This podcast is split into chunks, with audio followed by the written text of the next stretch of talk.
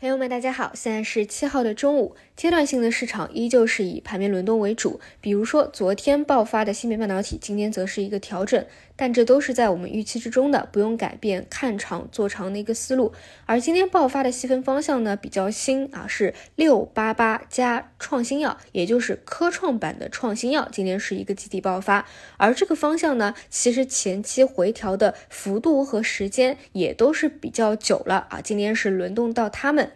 那和芯片半导体来相比的话，其实两者也是有共通点的，除了底部启动以外，还有就是科技创新或者说科创板。今天早晨给大家讲过啊，朋友也会发现，科创芯片 ETF 相较于普通的半导体 ETF 或者基金来说，短期的一个弹性和涨幅也会更优一点啊。这个背后的逻辑可能是当中的组成成分的公司会更加的优秀一些啊，弹性更加大一些。而创新药呢，依旧是还有一个海外宽松的预期，再加上短期的一个催化事件啊，其实也比较多。但是说实话，这一块个股的一个差异性，应该来说会比较多。就比如说，我们讲芯片半导体，可以从几个呃大的方向去切入，比如说某某设备啊，我们去做一个分析；某某材料啊，或者到设计端啊，然后去看它的一个周期性啊。但是药物呢，后面的一个催化更多是看，比如说某个学术会议会。不会披露一些重要的临床数据，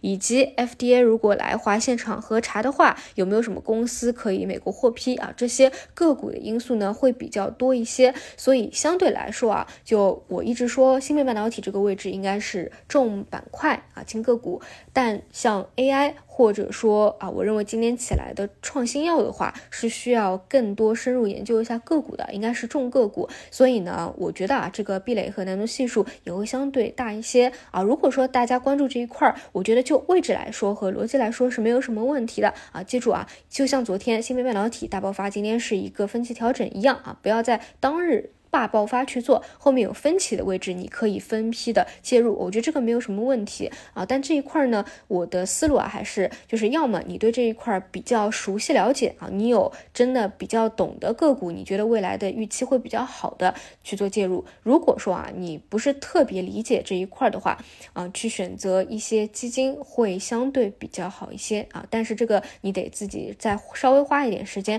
去查一下，有什么专门是做科创板医药类的一个。基金去做介入，好吧，这是整体上午的一个情况。除此以外呢，就是 AI 方向啊，也是比较符合预期的。首先，今天早晨看起来比较抗跌的是华为大模型这一块呢，讲的会比较早一些。但我认为啊，到这个位置，如果到现在还没有吃筹的去介入，没有太大的必要，性价比就会比较低了。因为华为大模型，呃，这个时间点也是越来越近了，整个预期呢已经是做了比较久了，这个是非常非常早期去讲的一个内容了。除此以外呢，今天比较有意思啊。就昨天大跌的方向，今天呢反而有资金的一个回流。那其实这一块啊，如果是高位核心的标的，我还是倾向于整个恐慌性是没有释放的。就是你有吃筹，当然核心的可以拿，但是如果没有吃筹啊，就昨天这么一个下杀释放的话啊是不够的，或者说性价比不高，就没有一个舒服的节点。那低位的方向，也就是昨天逆势扛跌的呢，今天反而是有一些弱势啊，但是一些低位逻辑好的，一定是比你现在。然后再去往高位的，